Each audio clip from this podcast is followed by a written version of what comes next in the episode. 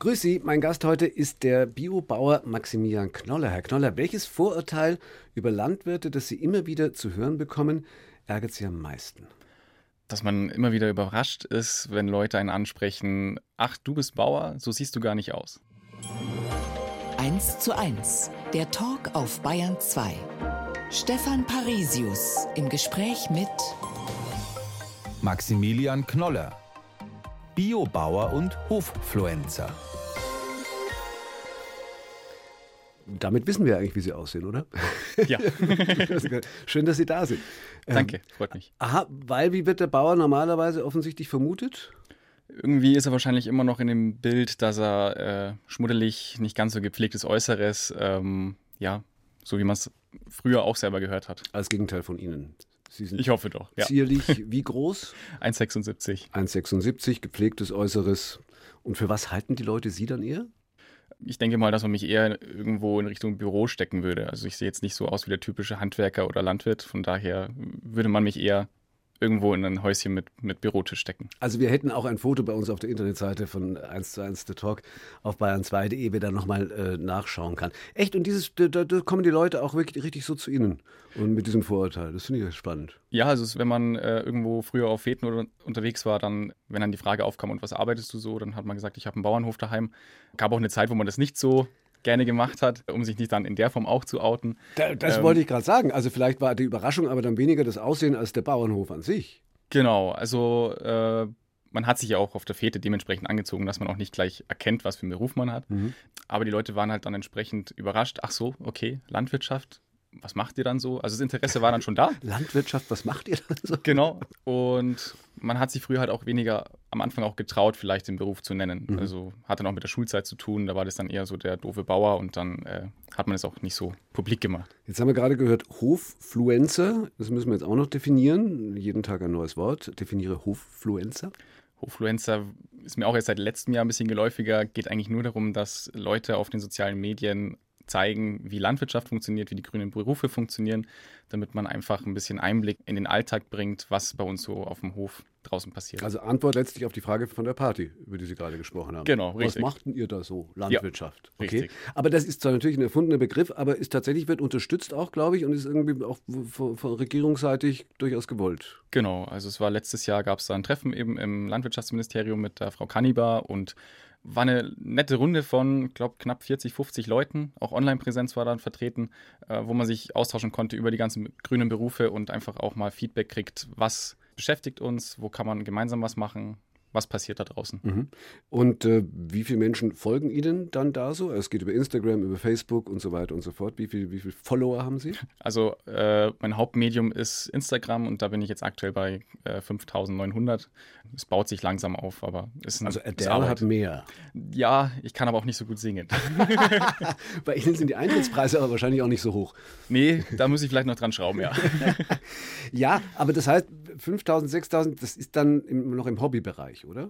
Äh, ja, also je nachdem, wie man es sieht. Klar, man kriegt jetzt kein, kein Geld dafür, was man macht, aber es ist natürlich dementsprechend auch zeitintensiv, die ganzen Videos zu machen, die Ideen, die, das Zusammenschneiden, das Verarbeiten.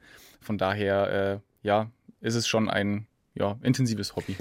Was sind das für Menschen? Also kommen die aus dem echten Leben und folgen ihnen dann im, äh, im Netz? Oder ist es eher umgekehrt, dass die äh, tatsächlich im Netz auf sie stoßen und dann möglicherweise auch mal äh, plötzlich im echten Leben vor der Tür stehen? Sehr, sehr unterschiedlich. Also ich habe dann auch ab und an mal Umfragen gemacht, wer mir da so folgt, ob sie Bezug zur Landwirtschaft haben oder ob sie komplett woanders herkommen, aus welcher Region die dann auch kommen. Und es ist dann wirklich eher so, dass Leute von viel weiter weg mir folgen und eben über die sozialen Medien auf mich aufmerksam geworden sind. Dementsprechend hatte ich jetzt aber auch schon Kontakte, die ich getroffen habe, beziehungsweise die dann mich darauf angesprochen haben, die ich so aber gar nicht gekannt haben, aber gesagt haben, ach, du bist doch der Max vom Sekohof, äh, ich folge dir auf Instagram und das war dann erstmal so, okay, was für eine Reichweite man dann da hat, ja. Äh, Wenn die Welten dann plötzlich so irgendwie übereinander lappen, ne? Genau. wo man gar nicht damit rechnet. Wenn man sich so in die Öffentlichkeit bewegt, dann setzt man sich ja gerade auf Social Media auch Anfeindungen aus. Ist ja durchaus handelsüblich. Gerade auch wenn man sich offen zur queeren Community bekennt, so wie Sie das tun. Äh, Wie sind da Ihre Erfahrungen? Mit der queeren Community jetzt aktuell hatte ich noch keine schlechten Erfahrungen. Also darauf hat mich jetzt noch niemand irgendwie äh, schlecht angesprochen oder irgendwelche Kommentare abgelassen. War bis jetzt eigentlich immer noch hauptsächlich wegen der Landwirtschaft. Also je nachdem, was man macht. Also man wird eher als Bauer beschimpft als als Schwuler. Genau. Also sozialen Medien, entweder liegt es an der Generation, dass da auch schon hauptsächlich jüngere Leute da sind, die auch mit dem Thema sich auseinandergesetzt haben. Aber so habe ich jetzt noch keine Erfahrung mit Hass gegen mich als Homosexuellen gemacht. Eher dann Richtung Landwirtschaft, ja. Und das, wo Sie das ja nun wirklich sehr offensiv und, und offen damit umgehen und auch schon längere Zeit damit umgehen. Also da kann, genau. man nur, kann man nur Glück wünschen, wenn man sich das durchliest und anhört, was da Kollegen so äh, eben erzählen und berichten, wie sie auch ganz anders laufen kann. Richtig, genau. Ja. Das ist dann eher das Erschreckende, ja. Geschichten aus dem Seekuhhof, haben Sie gerade schon vorhin gesagt. Seit wann heißt der Seekuhhof? Also, äh, Kuh verstehe ich. Ja, also Gießen, ja, Gießen, Ammersee. Ammersee okay. Mhm. Aber Seekuhhof führt einen ja irgendwo anders hin, oder? Ja, also das war damals, wo wir die Direktvermarktung gestartet haben, also mit Verkauf von Milch, Eiern und Eis, haben wir gedacht, wir brauchen irgendeinen Namen, der präsent ist, der im Kopf bleibt. Und dann haben wir debattiert und hatten dann eben die Idee, okay, wir sind am See, wir haben die Kühe, wir sind im Bauernhof, dann machen wir einfach den Seekuhhof draus, weil das bleibt bei den Leuten auch erstmal hängen, weil die Leute dann überlegen, okay, warum denn Seekuh? Passt jetzt nicht zur normalen Milchlandwirtschaft. Von daher haben wir gedacht, das ist das, was wir so wollen. Genau. Hey, das ist Markenbildung im Alltag, in der Landwirtschaft. Genau. Genau. Lernt ja. man das auf der Landwirtschaftsschule? Mm, war bei uns noch kein großes Thema. Mhm. Also wir hatten schon ein äh, kleines Seminar mit Direktvermarktung, aber das ist eigentlich dann auch nur eine Rand, Randerscheinung, nenne ich es mal so. Mhm. Genau. So, 75 Kühe äh, hatte ich, hatte, Sie haben vorhin eine andere Zahl gesagt, gell? Äh, aber 75 hatte ich gelesen im Vorfeld. Genau, nee, 75 Kühe und dann noch 30, 40 Kälber Nachzucht. Genau. Und, und wie viel äh, Acker?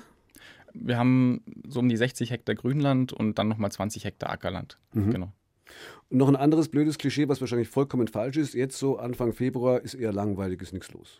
Ja. Hey! Äh, man hat natürlich die normalen Routinearbeiten im Stall. Äh, in manchen Regionen geht es jetzt aber schon auf den Feldern wieder los. Das hat aber dann was mit Sperrfristen, Düngung und sowas zu tun. Deswegen haben wir noch bis 28. Februar Ruhe, nenne ich es mal so. Und dann geht es wieder weiter. Der Biobauer Maximilian Knoller ist unser Gast heute in 1 zu 1 der Talk auf Bayern 2. Wie sein Bauernhof in diesen heute ausschaut, haben wir gerade schon ein bisschen besprochen. Was war denn auf dem Hof Ihrer Kindheit anders, in dem Sie aufgewachsen sind, so vor 25 Jahren zum Beispiel? Ähm, also mein Papa ist vor gut 30 Jahren aus der Ortsmitte rausgezogen mit dem alten Hof und hat dann da den neuen Hof gebaut mit, mit einem eigenen Wohnhaus dazu und ist dann nach knapp äh, das waren es dann 15, 16 Jahren, hat er nochmal dran gebaut, weil er dann eine Arbeitsstelle aufgehört hat und dann wieder voll auf dem Hof verdienen wollte.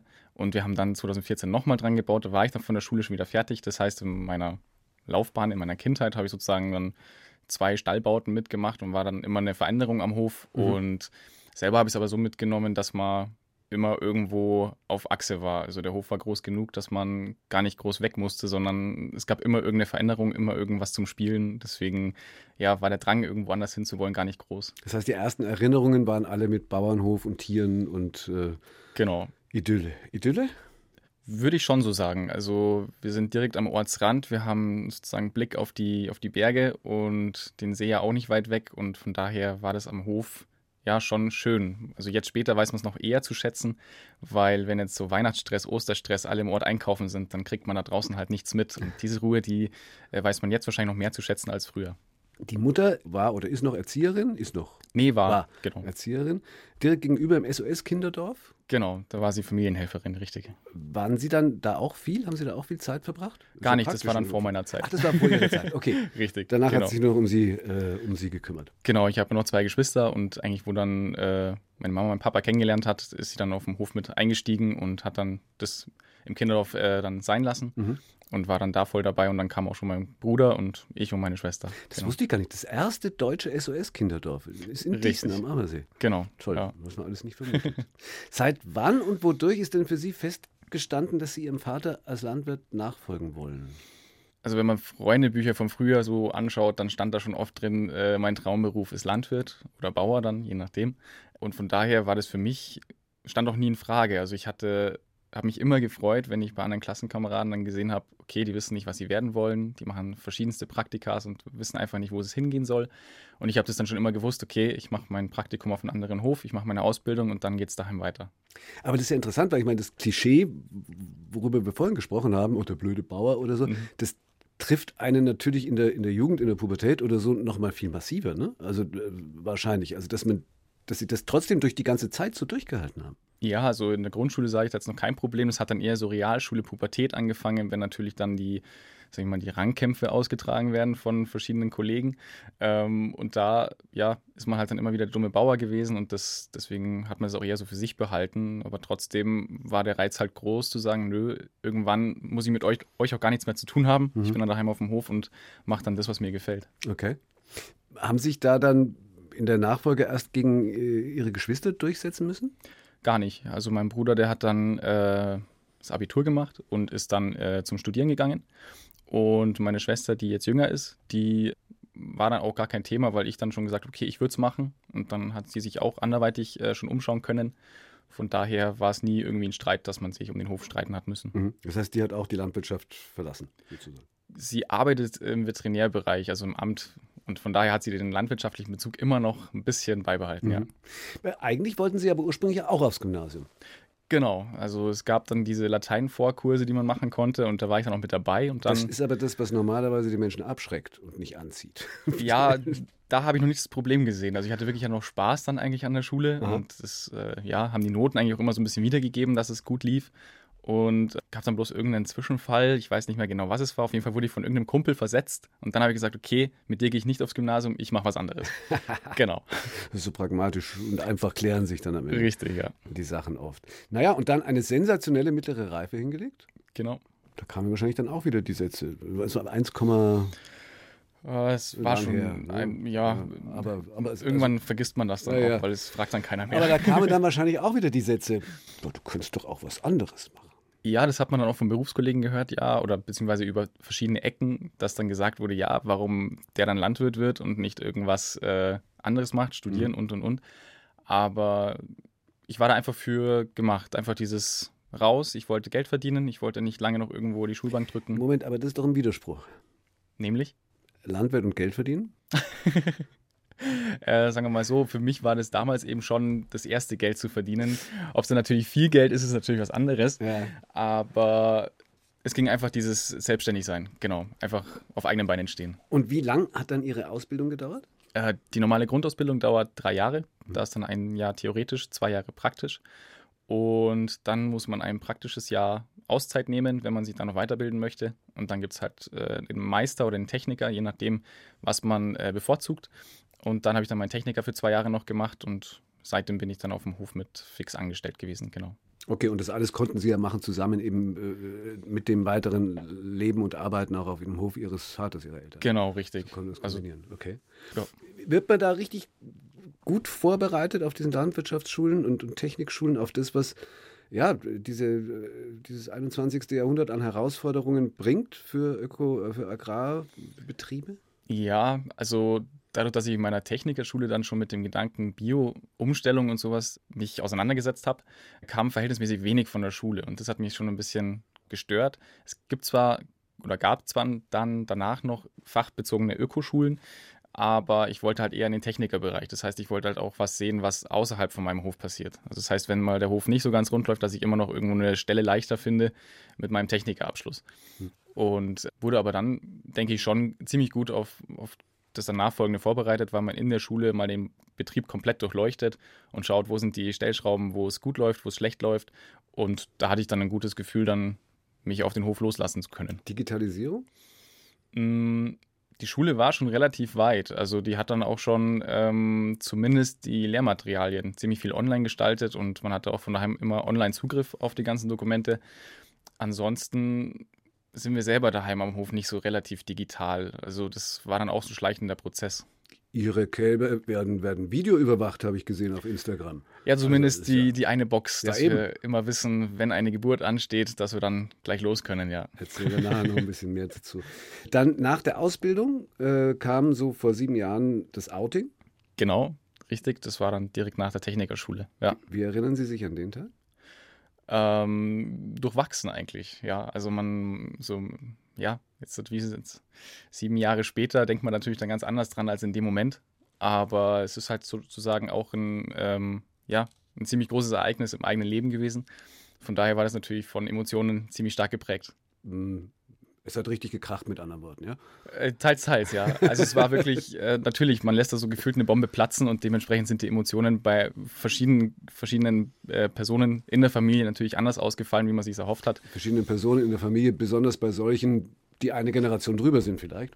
Ja, natürlich. Also ich habe mal den Vergleich selber so ein bisschen äh, projiziert mit einer Form von Monarchie. Also man hat sozusagen den König, den, den Betriebsleiter und der hat den Wunsch oder den Traum, äh, den Hof weiter zu vererben und die nächsten Generationen eben noch wachsen zu sehen. Und jetzt kommt dann sozusagen der, der Thronfolger, der Hofnachfolger und lässt dann da so eine Bombe platzen und sagt, hey, ich bin schwul und mit Kindern weiß ich nicht, kann ich nicht versprechen, könnte was kommen. Aber es ist halt dann erstmal so ein Knacks in dem, in dem Traum. Und deswegen kann ich es jetzt im Nachhinein viel besser verstehen als in der Situation natürlich. Wie lange hat es gedauert, bis der Knacks geheilt war? Hm, ich glaube, ganz ist er noch nicht geheilt, aber es ist auf jeden Fall eine deutlich bessere Beziehung als vor jetzt sieben Jahren. Ähm, wir haben jetzt zum 1. Januar die Hofübergabe äh, stattfinden lassen können und von daher ist es auch schon mal ein großes Zeichen. Also der Thronfolger ist jetzt König. Genau, sozusagen. und deswegen ähm, war das auch ein großer Schritt von meinem Papa mir gegenüber zu sagen, okay, ich vertraue dir, du machst das, das passt. Zu Gast bei Stefan Parisius. Maximilian Knoller. Von Schwarz-Weiß zu Bunt. Das ist die Überschrift von einer ganz kurzen Geschichte, die Sie geschrieben haben, mit der Sie dann einen Wettbewerb äh, gewonnen haben im Haus der Bayerischen Landwirtschaft in Hersching, wo Sie eben auch zur Ausbildung äh, mal waren.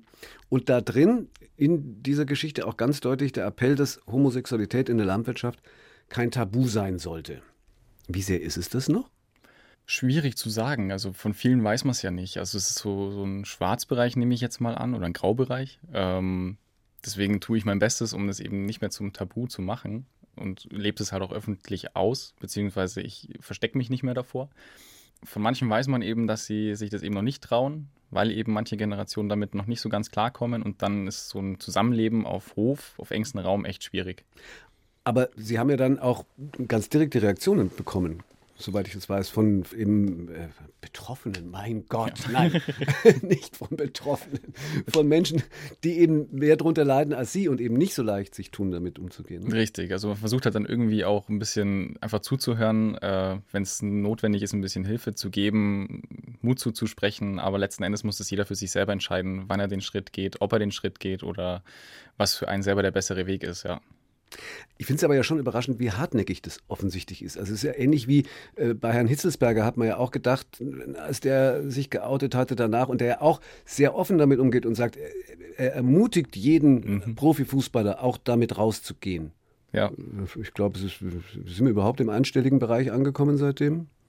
Hm. Kaum eigentlich, also, ne? Ist schwierig. Ja. Also ich habe jetzt letztes Jahr wieder von einem Handballer gehört, aber. Ja. Und in der Landwirtschaft wahrscheinlich ganz ähnlich. Genau. Was glauben Sie, muss passieren, damit sich da wirklich was ändert?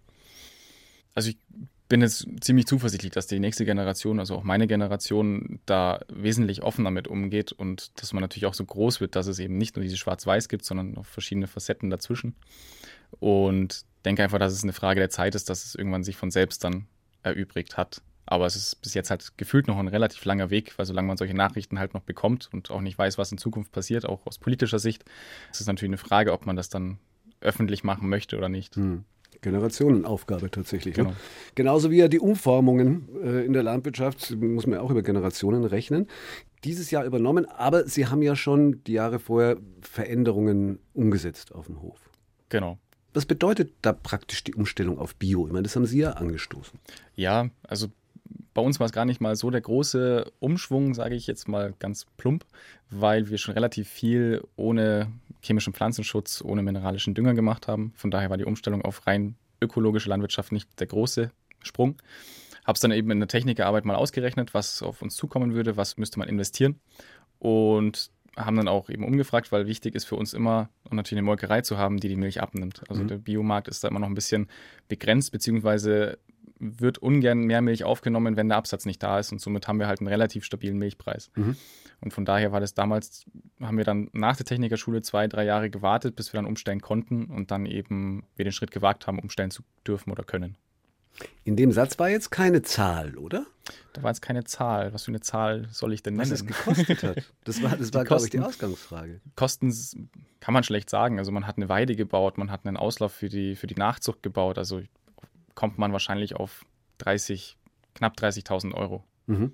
Genau. Aber das ist eben die milde Variante, weil der Vater das schon vorbereitet hat. Richtig. Ja. Der Stall war dementsprechend schon groß, die Tiere hatten schon Platz und deswegen musste man keinen großen Stall bauen, sondern nur was dran bauen. Aber das mit der Molkerei hat dann nicht geklappt, weil jetzt machen sie die Biomilch und die können sie gar nicht verkaufen? Doch, das hat dann schon eben geklappt. Also wir haben dann versucht, ja in den Biomilchmarkt reinzukommen, schon nach der Technikerschule, haben angefragt, das war eine meine Technikerarbeit und da war aber die Warteliste dementsprechend hoch, beziehungsweise haben sie gesagt, sie nehmen gerade niemanden auf. Mhm. Und dann 2020 haben wir dann nochmal mit den Molkereien gesprochen und da hieß es dann, okay, wir können jetzt halt wieder welche aufnehmen und seitdem liefern wir dann eben die Biomilch.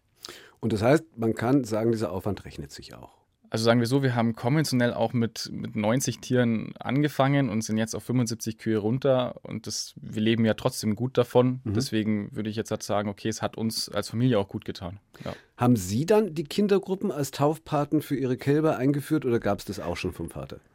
Es ist mehr geworden, sagen wir es so. Wir haben natürlich mit der Direktvermarktung versucht, die Leute ein bisschen wieder auf den Hof zu bekommen und haben dann natürlich auch versucht, was zu schaffen, dass die Leute sagen, okay, ich komme gerne runter. Und wir hatten jetzt im Kinderdorf auch eine Erzieherin, die gesagt hat, okay, sie kommt aus der Landwirtschaft, sie kennt sich aus, der vertraut man auch, die geht mit der Gruppe über den Hof Mhm. und am Nachmittag kommen dann die Kinder meistens nochmal mit den Eltern, weil sie natürlich zeigen müssen, was sie heute gesehen haben. So, und um es so deutlich zu sagen, also die Kühe bleiben ja auch lange bei euch. Es ist ja, die sind ja für die Milch da in erster Linie Genau. und es wird dann nicht plötzlich, oh Gott, jetzt ist es weg, der Stall ist leer. Nee, das Nein. wollen wir selber auch nicht, ja. Direktvermarktung, haben Sie gerade gesagt, ja, das haben Sie angegangen. Da gibt es einen Milchautomaten, Genau. äh, äh, Bauernhofeis auch aus dem Automaten bei Ihnen zu kaufen. Rentiert sich das?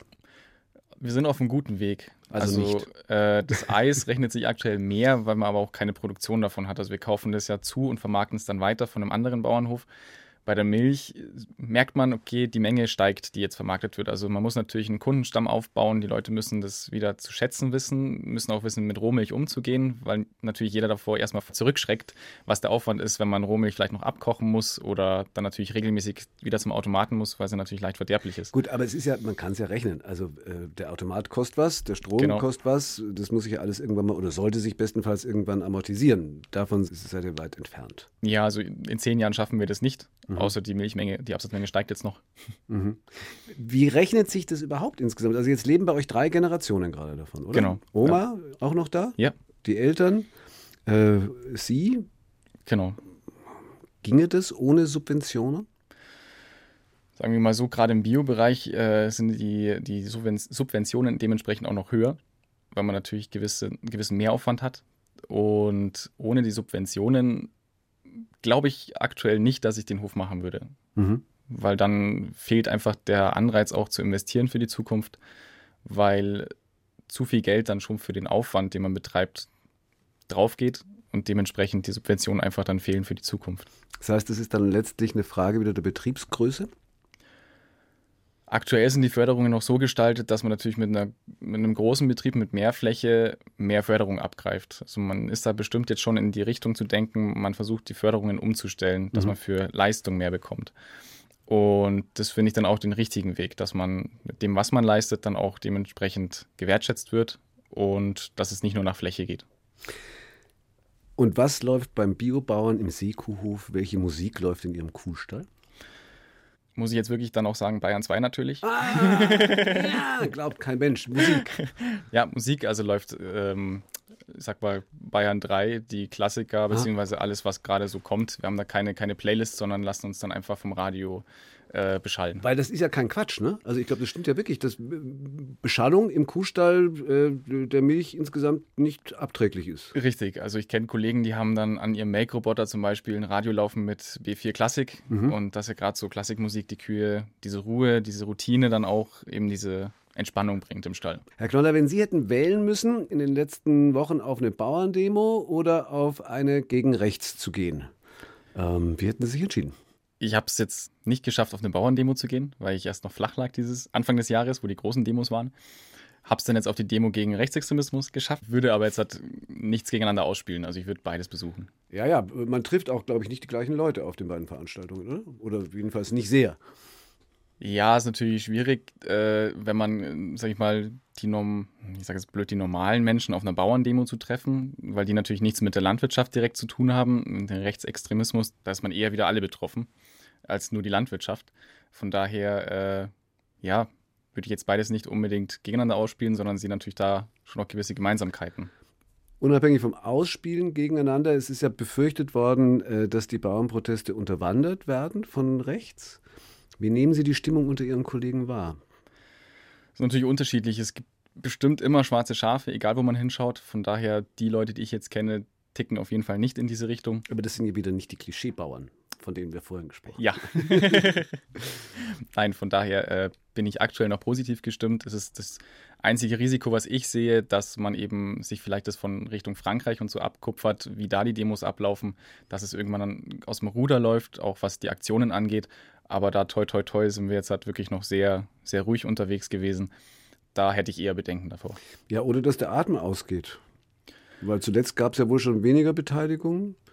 Jetzt ist der Haushalt durch. Glauben Sie, dass da überhaupt noch was geht mit Subventions, äh, weiter, weiter Streichung der Streichung?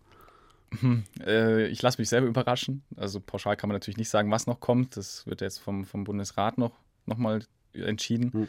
Was da noch genau passiert, weiß man natürlich jetzt noch nicht. Es finden jetzt aktuell noch mehrere Mahnfeuer statt, um einfach auf die Situation aufmerksam zu machen spätestens im Sommer wird es dann wieder eng, weil da dann natürlich auch die Zeit fehlt für Demos oder für Mahnfeuer. Klar.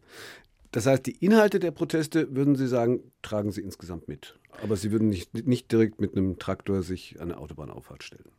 Genau, also ich bin gerne mit dabei. Ich habe auch online versucht, sozusagen dafür Werbung zu machen. Ich sehe das auch immer so aus zwei Perspektiven. Es gibt natürlich die Demos, die groß und laut sind. Und dann sehe ich mich aber eher in dem Bereich der Demos, wenn ich sage, ich habe daheim eine Direktvermarktung und versuche da über die Kunden einfach auf unsere Situation aufmerksam zu machen. Was ist uns wichtig? Wo wollen wir die Landwirtschaft hinführen? Das heißt, mir ist es dann in der Form wichtiger, die Leute direkt vor Ort zu erreichen. Es ist halt die Frage, ob das, wo Sie die Landwirtschaft hinführen wollen, auch das ist, wo die Politik die Landwirtschaft hinführen will. Wird wahrscheinlich nie die gleiche Richtung sein, aber wichtig ist halt, dass man das Gespräch findet und dann Kompromisse eingeht. Hm. Ja. Und dabei geht es Ihnen und Ihren Kollegen ja nicht nur ums Geld, ne? Nee, Geld ist natürlich jetzt, wie vorhin schon angesprochen, mit den Subventionen noch ein großer Faktor, an dem man leider hängt. Da ist man ja auch in gewisser Form abhängig davon. Aber es geht halt auch um die Wertschätzung, dass einfach die Landwirtschaft in Deutschland einen, mit relativ hohen Standards ist, gerade auch die Biolandwirtschaft. Und dass man da nicht die Lust verliert und die Landwirte sagen, okay, dann kommt es halt von woanders her, wenn wir es nicht mehr machen wollen oder können. Im Sinne der Wertschätzung, wie sieht ein typischer Tag äh, für Sie auf dem Seekuhhof aus, von morgens bis abends? Ein normaler Tag geht um halb sechs los. Ich fahre dann auf den Hof. Meine Eltern haben dann meistens schon angefangen mit der Make-Arbeit. Das heißt, Sie fahren den Hof, das heißt, Sie wohnen gar nicht auf dem Hof. Genau, aktuell noch nicht, mhm. richtig. Und normale Make-Arbeit, dann werden die Kälber gefüttert. Das heißt, die Eltern, normal, äh, ja, ja, Entschuldigung, Stadtkind. Ja, kein Problem. Äh, Stadtkind muss viel fragen. Ja. Macht es beruflich. Das heißt, die Eltern wohnen noch auf dem Hof und obwohl die Hofübergabe war, machen die auch noch mit. Genau, richtig. Also es ist jetzt so, dass beide noch die Lust haben, am Hof mitzuhelfen, weil das hat es jetzt auch jahrelang so erfüllt und ich bin jetzt auch nicht der, der sagt, nö, Hofübergabe, bitte äh, verlasst den Hof. Ähm, würde mir auch die Arbeitskraft fehlen, mhm. muss man auch ehrlich dazu sagen. Das sind dann doch vier Hände, die dann fehlen würden. Ja. Wir sind immer noch um 6 Uhr morgens beim Melken. Genau. Also wir haben jetzt sozusagen die Kühe gemolken, haben dann die Kälber versorgt, haben die Kühe dann gefüttert und dann geht es selber zum Frühstücken. Und dann, jetzt im Winter sind natürlich ja eher Routinearbeiten, dass man auf dem Hof schaut, was da alles funktioniert, die Maschinen wieder herrichten für den Haupteinsatz im Sommer. Mittags hat man eine normale Mittagspause und dann Nachmittag geht es halt mit der Arbeit normal weiter sei es jetzt irgendwie äh, nochmal Kälber versorgen oder irgendwas ausmisten. Das ist natürlich dann immer tagesabhängig. Und abends gegen fünf geht es dann nochmal in den Stall, da wird dann nochmal gemolken, nochmal die Kälber gefüttert und dann ist so gegen 19 Uhr Feierabend. Langer Tag. Genau. Insgesamt. Woher kommt dann noch die Zeit für Ihr Engagement als ehrenamtlicher Richter? Ja, da bin ich irgendwie über Bekannte so mit reingerutscht und habe mir gedacht, okay, jetzt bin ich noch jung, jetzt packe ich sowas natürlich eher von den Kräften und schaue einfach mal, wie das so läuft. Und das ist mal ganz was anderes, wenn man aus dieser landwirtschaftlichen Blase rauskommt und was anderes sieht. Und habe natürlich dann auch den Rückhalt von der Familie daheim. Also wenn die natürlich nicht so fit mitmachen würden, dann hätte ich auch nicht die Freiräume, da auch mal einen Vormittag weg zu sein. Mhm. Ehrenamtlicher Richter ist nicht das gleiche wie Schöffe, oder doch? Äh, je nach Gerichtsform ist es anders. Also äh, ich bin jetzt im Sozialgericht ein ehrenamtlicher Richter. Äh, ein Schöffe ist man dann meines Wissens im, im Strafgericht. Mhm. Und dann gibt es noch einen dritten, eine dritte Bezeichnung. Also Sozialgericht klingt jetzt nicht so spannend, oder? sind meistens Fälle Richtung äh, Arbeitslosengeld, ähm, irgendwas mit Versicherungen, Krankenversicherung, Pflegeversicherung. Also ist jetzt, hat jetzt nichts direkt mit der Landwirtschaft zu tun, ja. Ja, ja, gut, aber deswegen könnte es ja trotzdem spannend sein. Es ist jetzt nicht so eben wie das Strafgericht endlich, Mord, Totschlag, Betrug, also, sondern Ja. bei euch ist eher Relativ trocken. relativ ja. trocken. Wie viel, Genau. wie viel Zeit bindet es? Ich habe jetzt letztes Jahr vier Einsätze gehabt, also vier Vormittage war ich dann in, in München mal unterwegs. Okay. Ja. Das heißt, der Gemeinderat ist zeitintensiver. Das auf jeden Fall, ja. Wie viel Zeit bindet es? Äh, wir haben einmal im Monat in der Regel die Sitzung und dann natürlich mit der Vorarbeit, Nachbearbeitung und die Sitzung selber.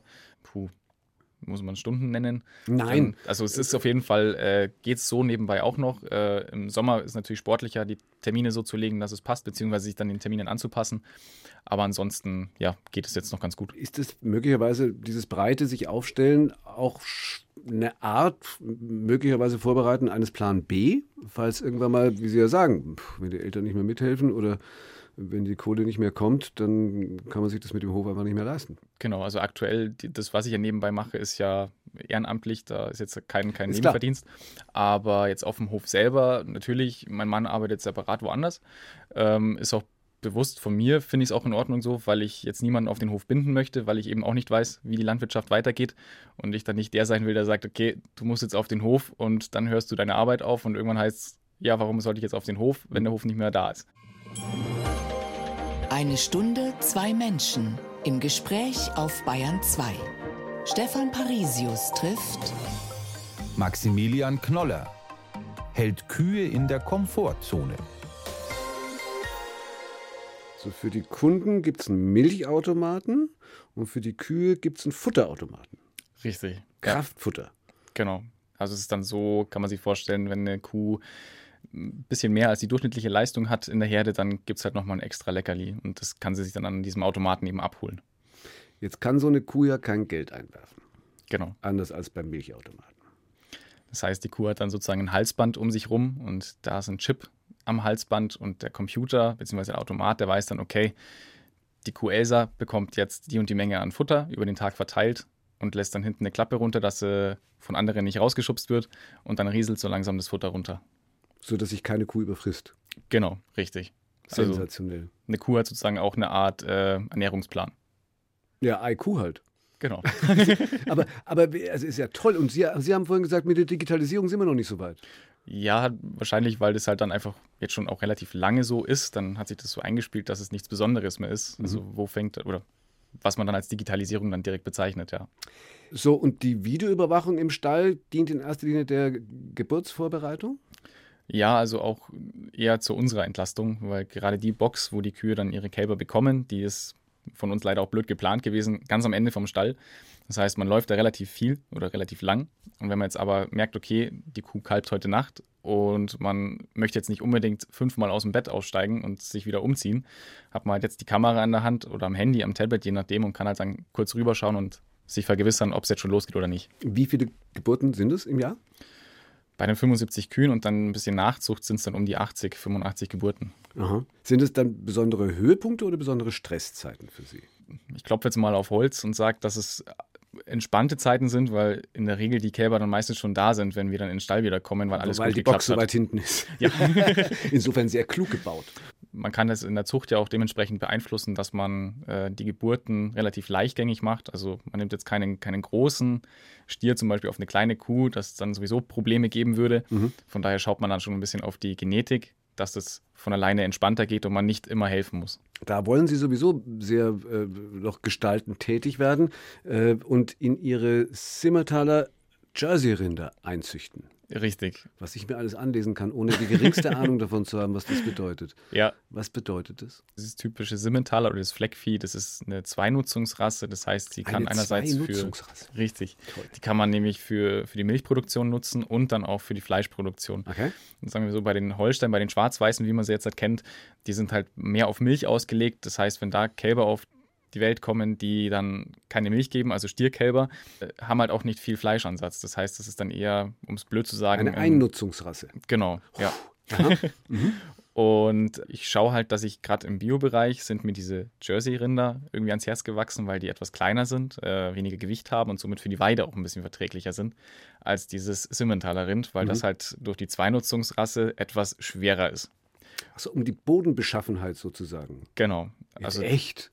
Es ist auch einer der Nebeneffekte. Die Milch der Jersey-Tiere ist von den Inhaltsstoffen besser. Aha. Also mehr Fett, mehr mhm. Eiweiß, mhm. was natürlich dann auch Geschmack macht in der Milch. Mhm aber sie sind auch leichter und somit kann ich dann auch die Weide besser gestalten, wenn es weniger Trittschäden gibt. ist aber schon viel Liebhaberei, oder? Weil ich meine, die, die Molkerei zahlt Ihnen doch keinen Cent mehr, wenn es da noch ein bisschen Jersey mit drin ist. Also es gibt einen Grundpreis ja. in der Abrechnung und dann wird je nach Fett- und Eiweißgehalt auch noch Zu- oder Abschläge äh, gezahlt. Das mhm. heißt, wenn ich okay. über einen gewissen Wert bin, kriege ich Zuschläge und Jersey ist da in der Regel drüber.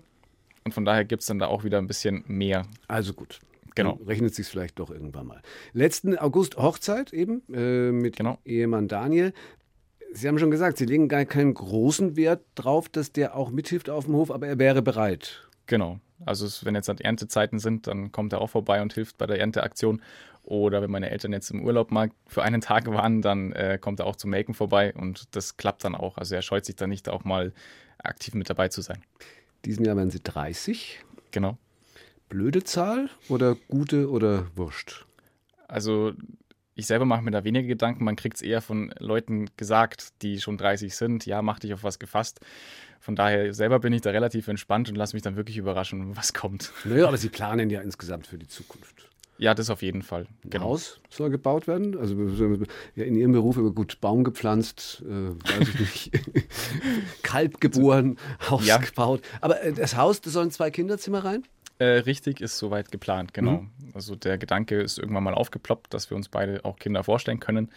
Wie das dann mal stattfindet, das wissen wir auch noch nicht, aber das wollen wir dann auf jeden Fall fix angehen, wenn das Haus steht. Dass man einfach ein gemeinsames Heim schon mal hat. Und dann klappt es ja irgendwann vielleicht doch nochmal mit der Übergabe auch in die nächste Generation. Ja, also ich denke mal, dadurch, dass wir die Themen jetzt schon öfter angesprochen haben, weiß jetzt jeder, woran er ist und dass man ja sein Bestes gibt, irgendwie ähm, ja, die Zukunft so gestalten, dass jeder davon leben kann, um es blöd zu sagen. Wenn es nicht klappt, dann ja, dann klappt es nicht.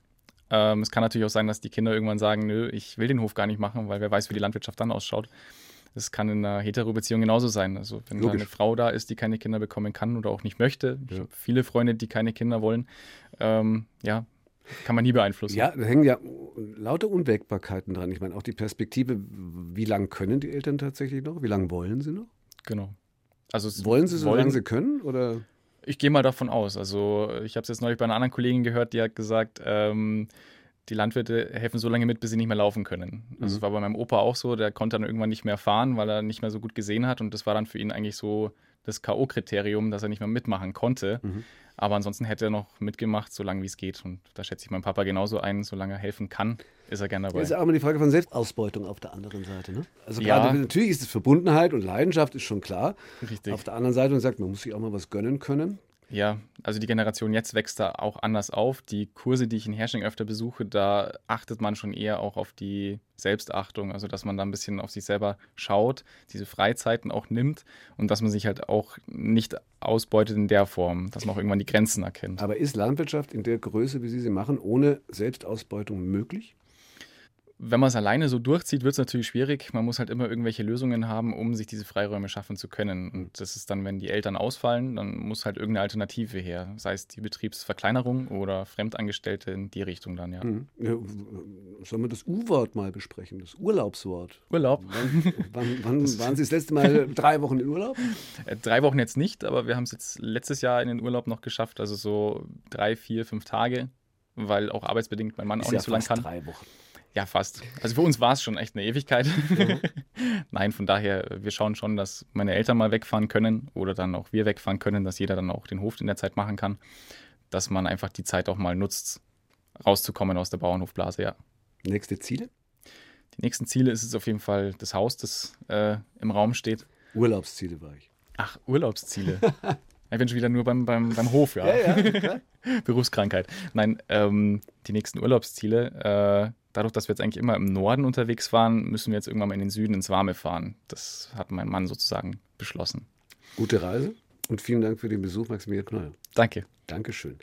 Eine Geschichte aus Bayern. Andere Geschichten aus Bayern finden Sie bei uns im Podcast immer diese Bayern. Und zwar speziell über bayerische Extrawürste, ein bisschen andere als die von äh, Maximilian Knoller. So, wann, warum, wo Bayern in vielen politischen Entscheidungen anders abgebogen ist als andere Bundesländer und welche Auswirkungen das bis heute hat, finden Sie immer diese Bayern in der ARD Audiothek und überall da, wo es Podcasts gibt.